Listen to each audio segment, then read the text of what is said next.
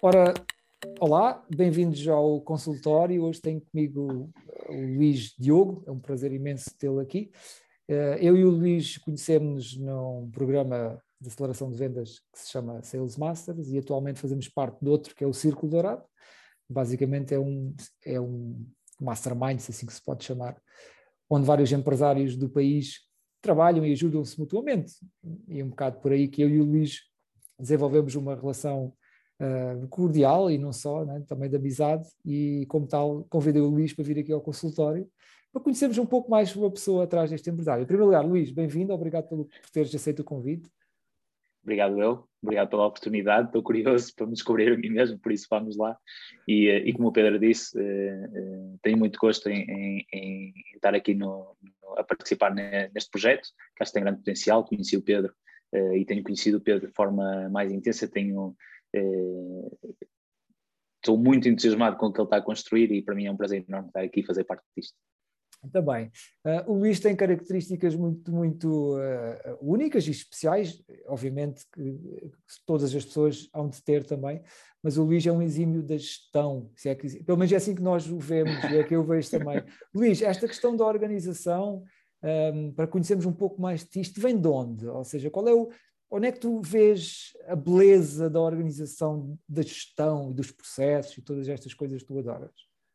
Sabes que eh, tem muito mais a ver com pessoas do que com o sentido da organização. Ou seja, eh, eu desde cedo entendi que para construir eh, aquilo que eu procurava, para, eh, como eu costumava dizer, mudar o mundo, eu preciso de pessoas ao meu lado. Preciso de pessoas capazes, preciso de pessoas incríveis e só com pessoas incríveis é que conseguimos construir coisas incríveis e, e encontrar durante todo o processo, formar, capacitar e ajudar, ou como eu costumo dizer, equipar pessoas para elas poderem ser mais incríveis, hum, é um desafio. Se calhar é o maior desafio que nós empreendedores acabamos por ter durante todo o processo, que é primeiro como é que as encontramos, depois como é que as capacitamos.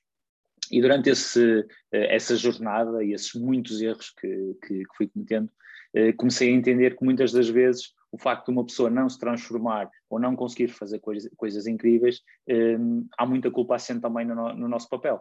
E, uh, e, aquilo que eu entendi é que se eu conseguir conservar uh, ou conseguir responder à parte da organização, à parte da estruturação e conseguir entregar isso e simplificar essa parte para, para, para o lado das pessoas que, que, participam no projeto, o que acontece é que elas ganham mais espaço para serem criativas, ganham mais espaço para estarem tranquilas, e isso acaba por colocar essas mesmas pessoas e eu, inclusive, num estado eh, mental onde é mais fácil atingirmos objetivos e é mais fácil atingirmos resultados que são muito mais satisfatórios.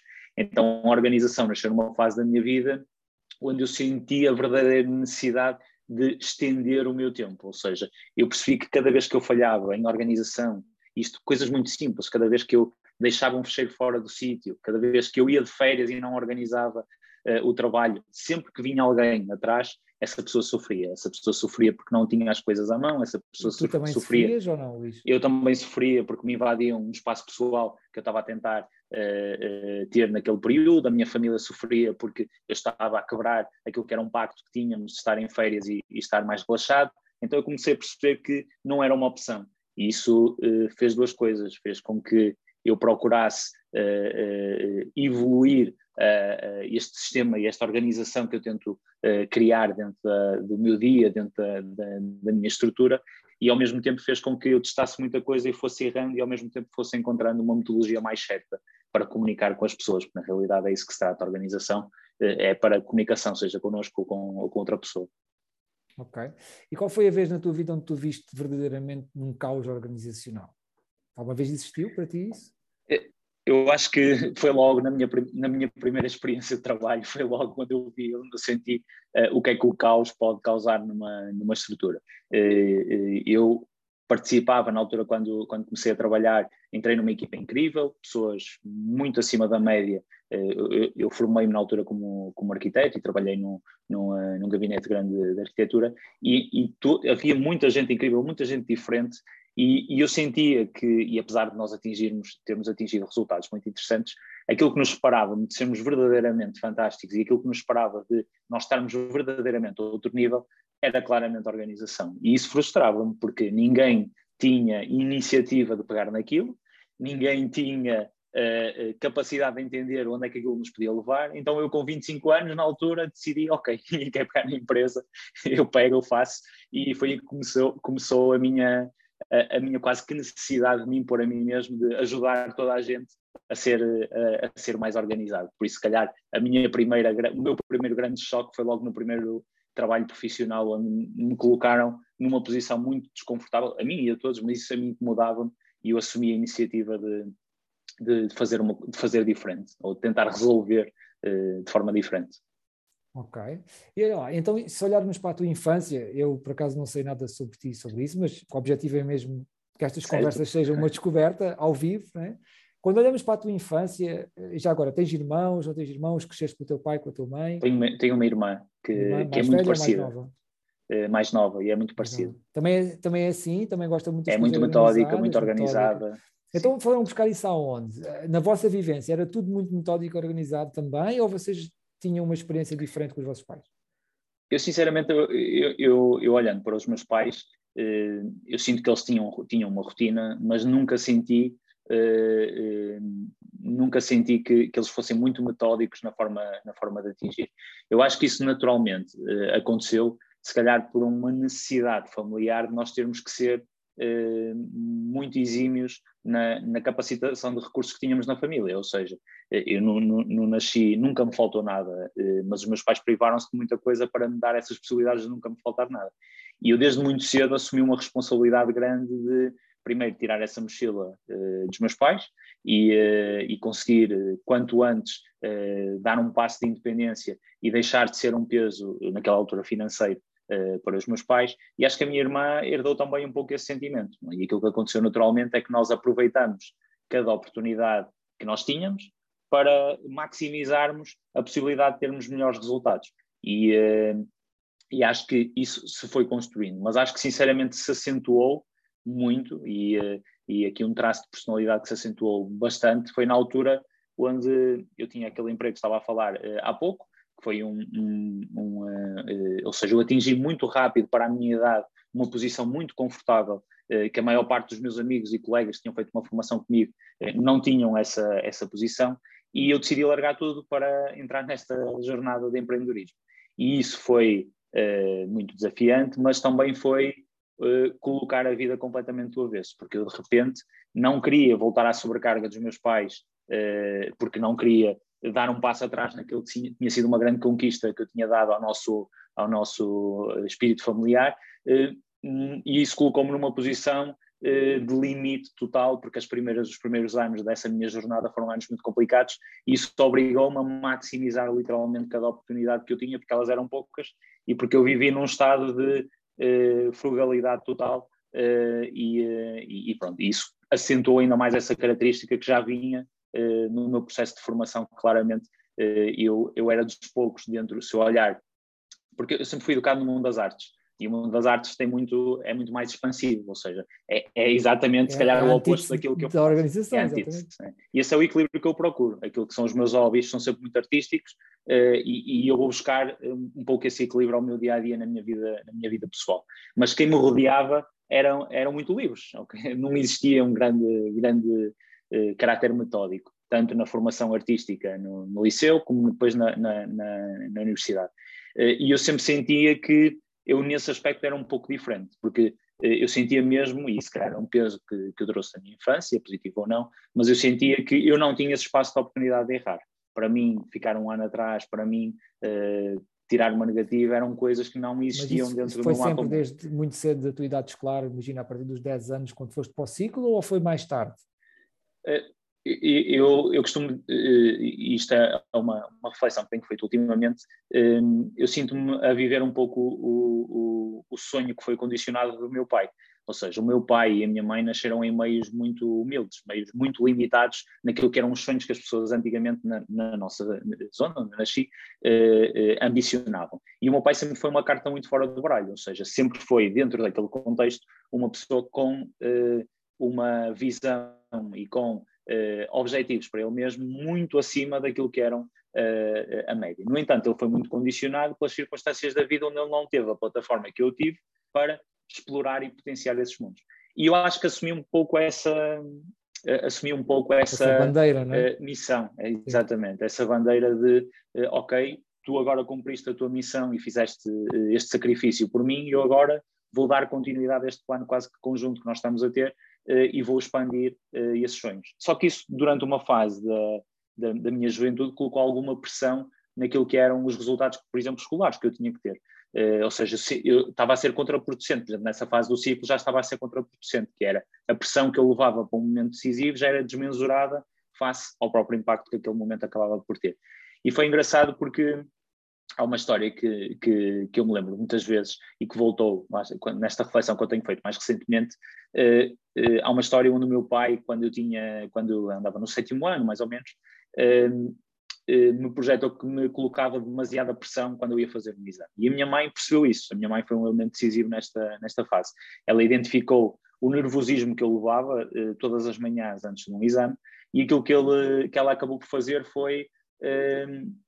Eh, tivemos uma, uma conversa familiar e, e, tivemos uma conversa, eu, meu pai e minha mãe, onde conversámos sobre a, a, a, não necessidade que eu tinha, até pelas, pelas notas que eu tinha e pelo percurso que, que, que, eu fazia, de levar tanta pressão. E eu sinto que desde esse dia, do sétimo ano até uh, o último ano da minha faculdade, nunca mais o meu pai me pressionou. Ou seja, o meu pai entendeu claramente que estava a ser contraproducente face àquilo que eram os seus próprios objetivos, que era o melhor para os filhos, não é? que era que eu desse continuidade a esse nosso uh, projeto comum. E, uh, e, mas eu sabia que isso existia, não é? ou seja, efetivamente melhorei, eu passei a ser mais relaxado, as notas melhoraram, uh, tudo, isso superamos, mas eu sentia claramente esse, e acho que ainda sinto claramente esse drive de, ok, agora sou eu o motorista do autocarro. Sim, é engraçado que consigo perceber aqui de onde é que foste buscar a necessidade da ausência da pressão, ou seja, consegue-se perceber perfeitamente que pressão não é, não é indicado, nada indicado para ti, que ninguém se atreva a pressionar-te, é? faz sentido isto? hoje em dia ou não? É, hoje em dia eu aprendi, aliás, eu, eu, eu, eu tenho uma característica, uma capacidade de me manter eh, eh, quase que em estado de alta performance durante muito tempo. E eu acho que é impossível nós nos mantermos num estado de alta performance sem uh, o elemento de pressão. O elemento de pressão é aquilo quase que nos move. Sim. Aquilo que eu aprendi, acho que a fazer foi a canalizar essa pressão num sentido positivo, que era uma coisa que eu não sabia fazer. Sim, mas eu estou seja... a falar de outra coisa, que é, nós entendemos essa, essa pressão como algo uh, circunstancial, que faz parte da pressão que todos nós temos em trabalhar e ter as contas pagas e sei lá, essas coisas normais. Estou a falar é, tu deves ter algumas coisas que de certa forma te atingem pela forma como, como sentes a pressão de uma forma negativa, ou seja, uh, se por exemplo tiveres uma coisa que, que, que seja mesmo dentro do teu seio, se calhar familiar, onde sintas essa pressão, como é que tu lidas com isso? Quando são coisas uhum. emocionais, né? ou seja, coisas que tiram-te fora, ou seja, ali não há processos, né? não há nada. Como é, que, como é que tu lidas depois com isso? Isso, isso é uma. É, é, acho que isso acentuou claramente a intensidade, por exemplo, no seio familiar, a intensidade com que eu eh, reajo ou vivo cada momento. E efetivamente, eh, sempre que eu estou numa zona de maior, ou seja, uma zona onde eu tenho confiança de domínio eh, daquela, da, daquela área, eh, eu vivo muito bem com a pressão porque eu sinto um conforto muito grande de que eu tenho capacidade de atingir aquilo e uma autoconfiança de que eu tenho capacidade de atingir aquilo. Sempre que eu estou numa variável onde, primeiro, pode não ser uma variável de prioridade, por exemplo, para mim, ou uma variável que eu não estou acostumado a lidar, eh, a pressão aí é, é, é negativa. Ou seja, tenho sempre muito mais uma atitude de relaxar, de deixar andar, às vezes até de não querer lidar diretamente.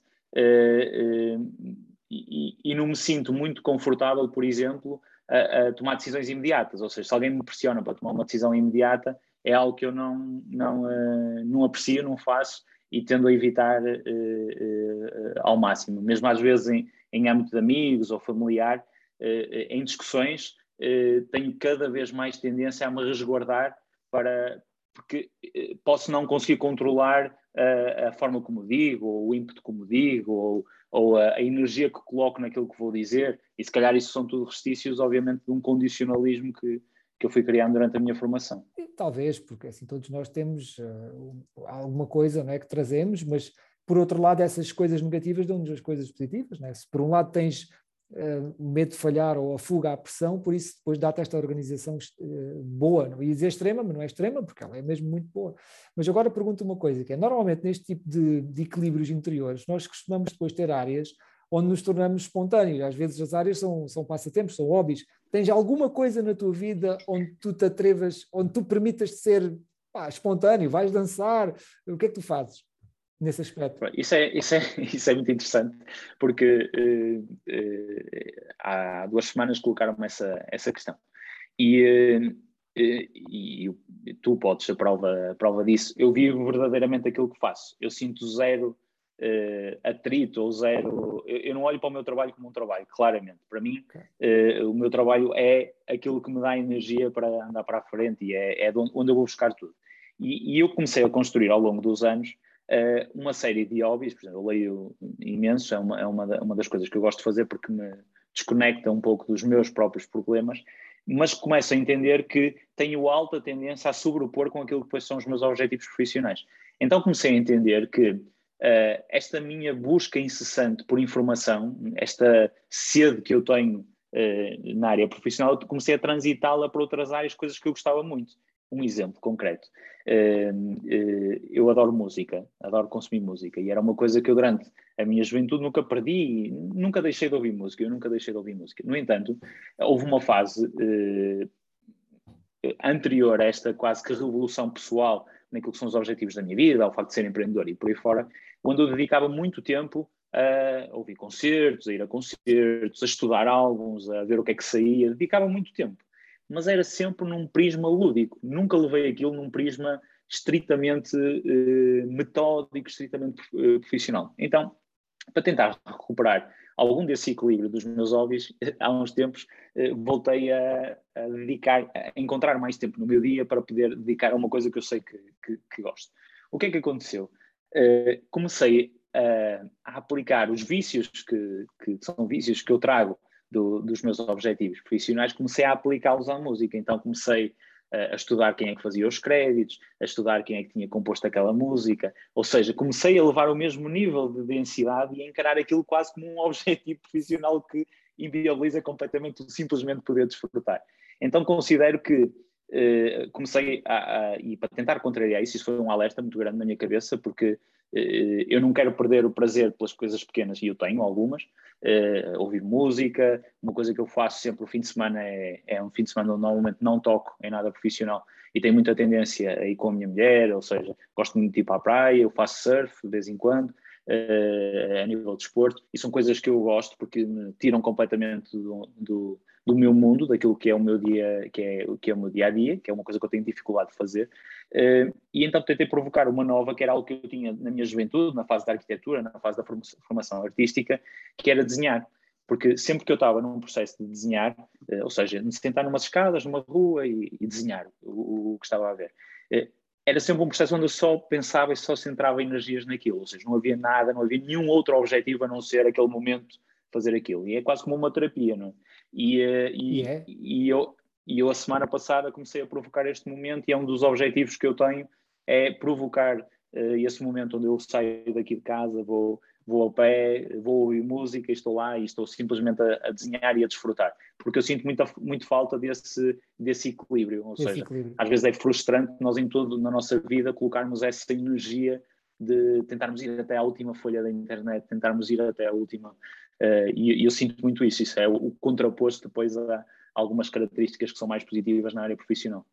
Sim, uh, aí podemos explicar, podemos ir buscar aquela analogia, de, aquela ideia do, do, lado direito do cérebro e do lado esquerdo do cérebro, ou seja, o lado direito do cérebro sendo o lado colorido, criativo, que é estimulado por visualização, por artes, por inspiração, por poesia, escrita da poesia, por desenho, como tu estás a dizer, e o lado esquerdo do cérebro, que é a mente racional, que cá está, são processos, são raciocínios, são contas e tudo mais. O que acontece é que as pessoas nestas características, quando usam demasiado o lado esquerdo, depois têm mesmo que estimular o lado direito, porque nós pensamos assim, ah, eu tenho o lado esquerdo muito estimulado, vou desligar o lado esquerdo. Não dá, ele está estimulado, ele vai continuar a trabalhar, e, e é o que tu estás a dizer, ele continua a trabalhar e a fazer-te contas de cabeça com tudo.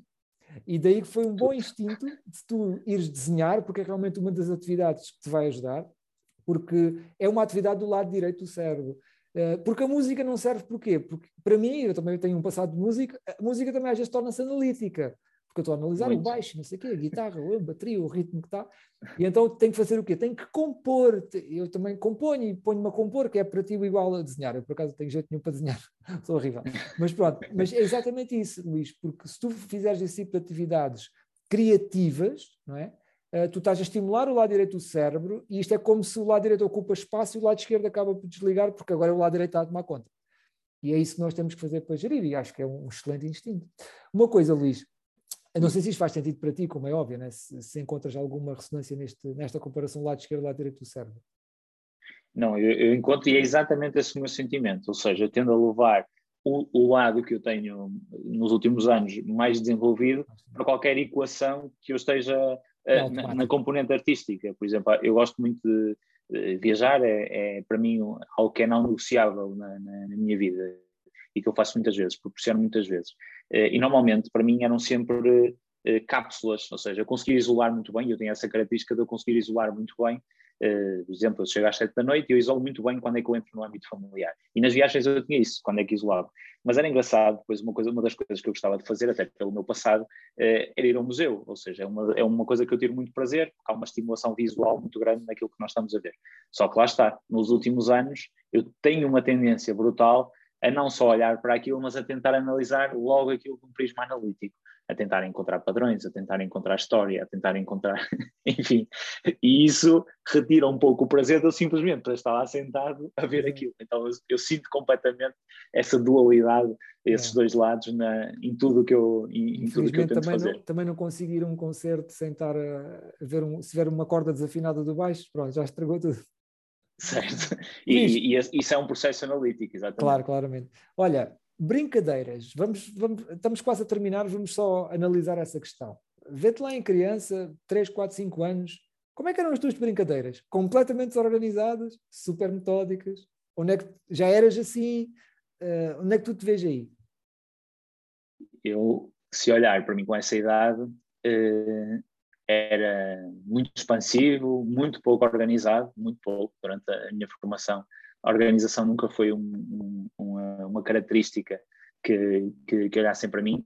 Era, era muito comunicativo, o que também é um contraposto uh, uh, uh, que, que, eu tenha essa vontade numa primeira, num primeiro contacto e quando era miúdo tinha muito, tinha, tinha muito isso. era muito, ou seja, dispersava muito rapidamente a minha atenção.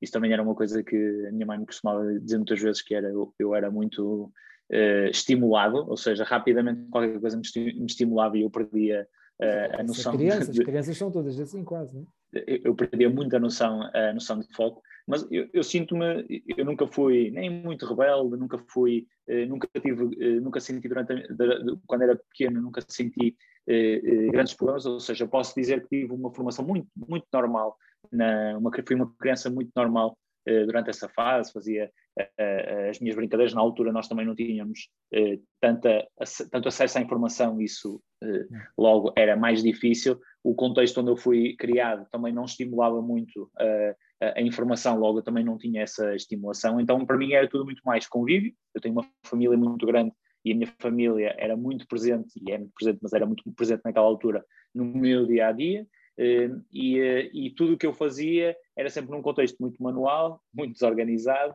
eh, mas sempre num contexto muito familiar.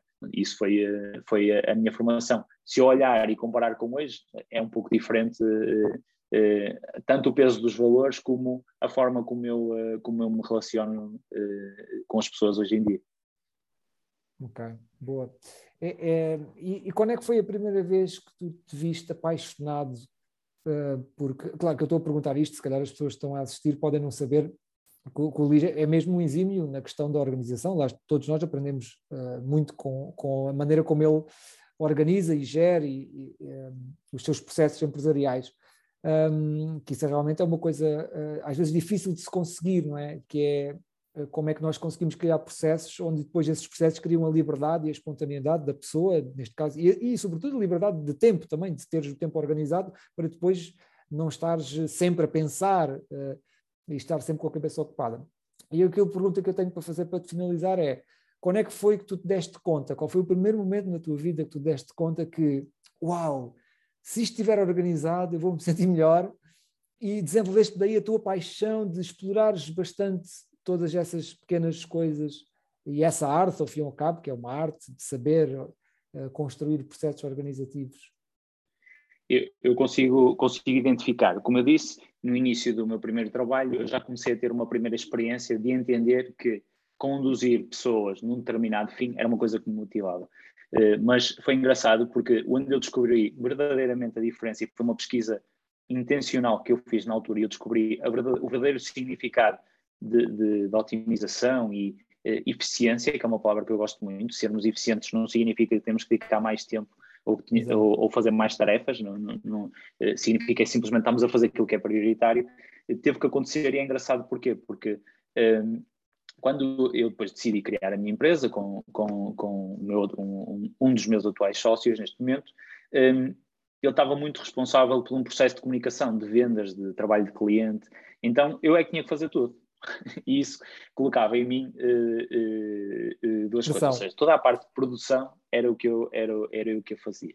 E isso colocava-me a necessidade de eu aprender, porque naquela altura não sabia nada e eu, eu nunca conseguia lidar muito bem com uh, mediocridade, ou seja, se eu posso saber mais sobre um tópico, eu vou querer saber mais sobre um tópico e procurar a excelência naquele tópico, e obrigava-me a consumir muito conteúdo e obrigava-me, por outro lado, a ter que prestar o serviço na altura aos nossos clientes. E, eh, e, isso fez com que, obrigatoriamente, eu tivesse que olhar para o meu tempo, que é o nosso limite para toda a gente, e tivesse que entender que eu não tinha hipótese. Eu tinha que aprender uma das principais características, eu tinha que aprender a articular uh, o que é que eu fazia de manhã, o que é que eu fazia à noite, uh, como é que eu me organizava, para onde é que eu começava o meu dia, todas estas questões uh, foram, foram acontecendo. E num processo de 3, 4 anos, eu fui desenvolvendo metodologias, fui indo pela loucura da produtivização e fazer montes de tarefas e percebi que não era aí o caminho, levou mais ao gestão, levou, não me levou à eficiência. Depois comecei a entender onde é que eu próprio, enquanto individual, era, era mais concentrado, era mais produzido, onde é que estava mais qualidade no meu trabalho, e isso fez-me com que eu fosse testando, errando, testando, errando, adaptando à minha, uh, ao meu dia a dia. E eu sinto-me muito confortável com rotina, é uma coisa que a mim me dá muito prazer uh, eu poder. É que não é rotina naquilo que eu faço, que tudo o que eu faço é sempre. não faço. É muito raro eu repetir uh, uma coisa ou um problema, mas há, um, há um, uma estrutura base pelo qual o meu dia se, se rege. A minha manhã é sempre muito parecida, o meu período de grande foco, onde eu dedico 3, 4 horas a um problema, é sempre da parte da manhã, a tarde é sempre muito mais livre e muito menos condicionada. Isto não foi certo nem errado, foi através da informação que eu absorvi e me apaixonei por diferentes metodologias que existem e aprendi a criar o meu próprio ritmo. E foi só quando eu comecei a entender que não existe uma fórmula certa, existe é nós olharmos para nós, aprendermos a percebermos, aprendermos a, a escutar um bocado uh, aquilo que, que, que, funciona só para nós, que uh, eu comecei a, a apaixonar-me pelo facto de estar cada vez mais otimizado em função daquilo que eu sou, a, a, eficiência do meu dia. E quando eu atingi a eficiência, há uma dopamina qualquer no fim do dia. Por exemplo, hoje estou a ter um dia muito pouco eficiente.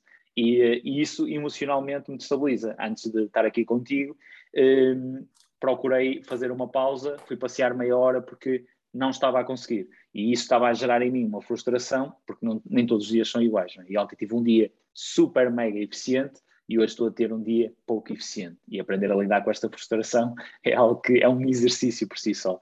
Mas quando eu aprendi a criar aquela dopamina no fim do dia, onde eu senti verdadeira eficiência, e depois isso também se traduziu em resultados eh, profissionais, resultados pessoais, evolução, ou seja, eu consigo conjugar tudo aquilo que eu queria fazer num tempo limitado do dia, sem interferir na minha área familiar, sem ter que ir roubar tempo uh, à minha mulher, ao meu cão, à minha mãe, ao meu pai, que são coisas que eu tento uh, ao máximo uh, evitar, eu fico muito contente. Há qualquer coisa nesse estado de chegar ao fim do dia e, uou, wow, foi isto tudo que eu atingi, que me fez sempre olhar para essa questão da organização como eu ainda consigo otimizar mais. Porque na realidade nós olhamos muito para o nosso, a nossa vida e dizemos, ok, o dinheiro é um ativo, os nossos relacionamentos são um ativo, mas um verdadeiro ativo que nós todos temos, que é igual para toda a gente, é o tempo. Né? E eu vejo muito pouca gente preocupada com o seu tempo, e, e tu já comprovaste isto quando eu estou a discutir com alguém eu vejo que ele desperdiça tempo, é uma coisa que mexe emocionalmente comigo, porque uh, ele não está a conseguir ver numa imagem global o impacto que isso pode ter na vida dele para aquilo que são ele que diz que são os objetivos dele. Ou seja, se ele aprendesse a ser mais eficiente, a, se calhar até trabalhar menos horas, mas a ser mais eficiente naquilo que era o seu dia, simplesmente criando algumas regras fundamentais eh, na sua organização pessoal, ele podia ser muito maior. E se ele quer ser muito maior, e eu vejo que ele quer, mas depois não está, não está a ver o verdadeiro problema da equação do tempo, isso mexe muito comigo. Então, essa, esse namoro foi acontecendo nessa fase. Depois eu fui evoluindo e fui naturalmente eh, ficando cada vez mais satisfeito com o resultado que eu tinha para mim mesmo e também naturalmente fui partilhando com quem gosto pequenas dicas que a mim me ajudaram a atingir um melhor, um melhor resultado. E é uma área, como tu vês, eu não exploro profissionalmente, ou seja, eu não, não faço disto uh, o meu negócio, não, não, não, não faço nada disto, simplesmente é um tema que a mim me, uh, me interessa porque eu percebo a importância do tempo na nossa vida e nós temos uma vida, nós temos um tempo limitado, uh, nós temos que fazer escolhas, não vamos conseguir fazer tudo, e se não aprendemos a priorizar e a fazer escolhas, deixamos-nos levar e isso pode correr bem, pode correr mal. Ou seja, e, e eu tento condicionar que as minhas decisões são o máximo acertadas possível, faça aquilo que eu quero, não é? Sim. Ao fim e ao cabo, é planear a vida para que a vida possa trazer os planos que ela tem para nós. Eu costumo dizer uma mas, frase que é: não faças demasiados planos para a vida se não estragas os planos que a vida tem para ti. Mas no teu caso, e, e defendendo tudo aquilo que tu representas e aquilo que tu gostas mesmo, neste caso é criar estrutura para que a vida possa Isso. trazer os planos que tem para nós. É bem diferente porque... de fazer planos para interferir com os planos que a vida nos possa trazer, porque tu tens o cuidado de seguir aquilo que sentes e aquilo que gostas e aquilo que te entusiasma naquilo que fazes todos os dias, não é? E, e há uma questão muito, muito visual, que é, se tu olhares para o meu calendário, o meu calendário é vazio. Ou seja, o meu calendário não é cheio. Se tu amanhã me disseres, Diogo, consegues ir fazer aquilo, eu tenho as minhas regras, tenho a tal estrutura que tu falavas, mas eu não tenho a minha vida planeada, ou seja, estou uhum. muito disposto a absorver o que a vida eh, também eh, tem para dar. Não significa que eu não possa escolher onde é que vou posicionar esse momento. E aí é que é a diferença. Ainda um exemplo concreto de pessoas que são muito próximas, o meu sócio hoje pediu-me para fazer uma, uma, uma reunião eh, por causa de um ponto em específico e aquilo que eu lhe disse foi a reunião é estritamente necessária, regra número um. E ele disse, neste caso, neste contexto, é, é importante. Uh, e eu disse, ok, hoje à tarde tenho uma disponibilidade.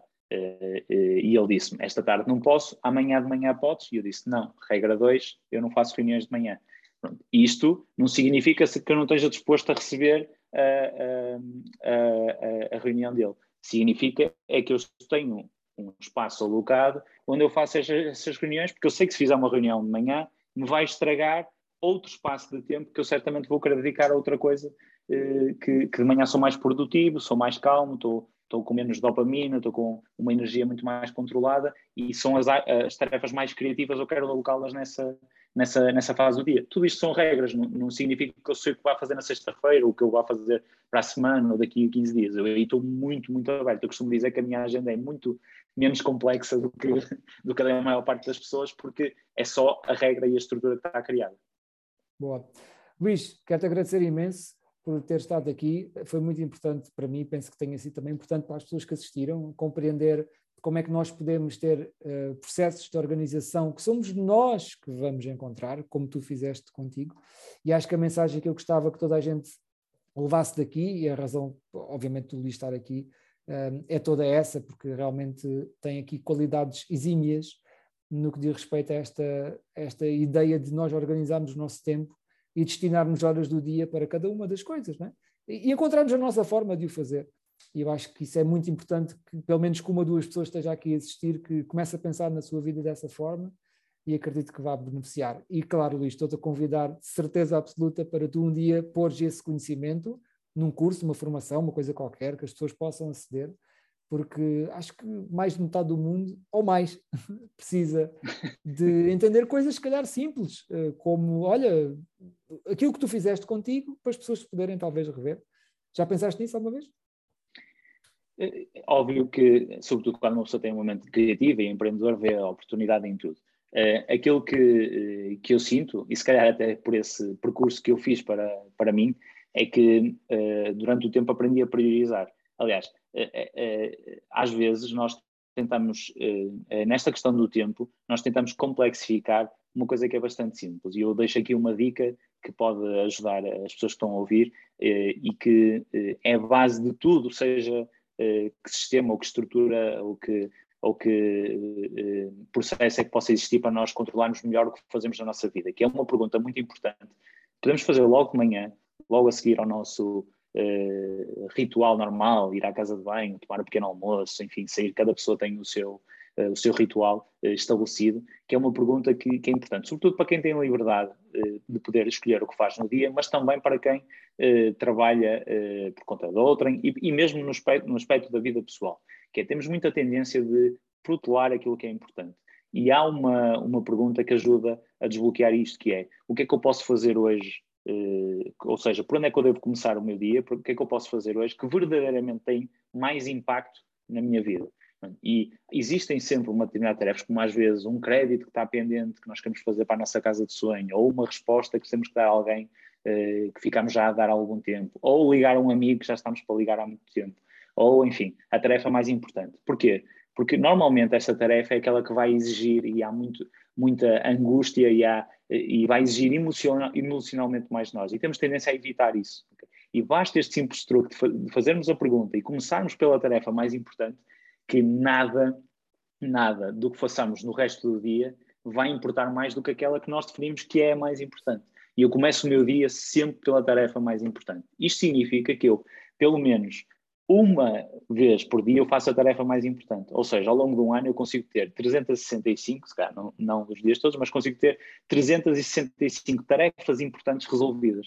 Se grande parte de nós fizesse 365 grandes tarefas, ou grandes missões, ou grandes objetivos durante um dia, às vezes são pequenas coisas, a nossa vida tem que estar melhor que passado um ano. Tem que estar melhor. Porque das duas, uma, ou não aprendermos a, aprendemos a priorizar, ou estamos a escolher mal aquilo que são as nossas prioridades.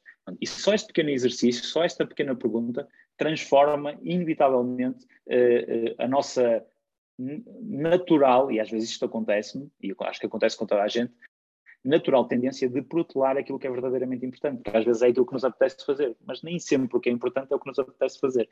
E isso é só desbloquearem e pensarem sobre, eh, sobre isso mesmo no aspecto pessoal, eh, e eu tenho tendência a isso, a não querer evitar a tarefa mais. Acho que é, é a regra mais importante, que é a tarefa de não querer evitar aquilo que é o mais importante que eu posso fazer hoje, independentemente do que o resto do meu dia vai ser. E isso uh, acaba por ser. Relativamente à questão da formação, ainda não descobri o formador dentro de mim, é uma das coisas que estou uh, a, a, evoluir e, e também ainda não é, é, quase contraproducente, que é eu podia explicar a alguém isto, mas depois eu acredito que isto é muito pessoal de pessoa para pessoa. E conseguir encontrar aqui uma metodologia ou conseguir encontrar aqui eh, perguntas que façam sentido para o contexto de qualquer pessoa, é, acredito que seja difícil. E depois, se calhar, também não encontrei o tempo ou a prioridade, porque nós temos sempre tempo, a prioridade eh, para, para pronto, dedicar a, a, a, levar isto às pessoas, a levar este tema às pessoas. Mas se calhar está aí um bom indicador para repensar. Exato, fica aí, fica aí a promessa. Então, olha, Luís, muito obrigado pelo convite. Obrigado. Pelo eu. convite, isto é, por teres aceito o convite. Um, e a todas as pessoas que estão a assistir, uh, até ao próximo consultório. Muito obrigado. Muitíssimo obrigado. Espero, espero ter contribuído e fico muito contente, como tinha dito, de estar aqui, estar contigo e estar com as pessoas que estão a ouvir. Obrigado. Um abraço, Pedro.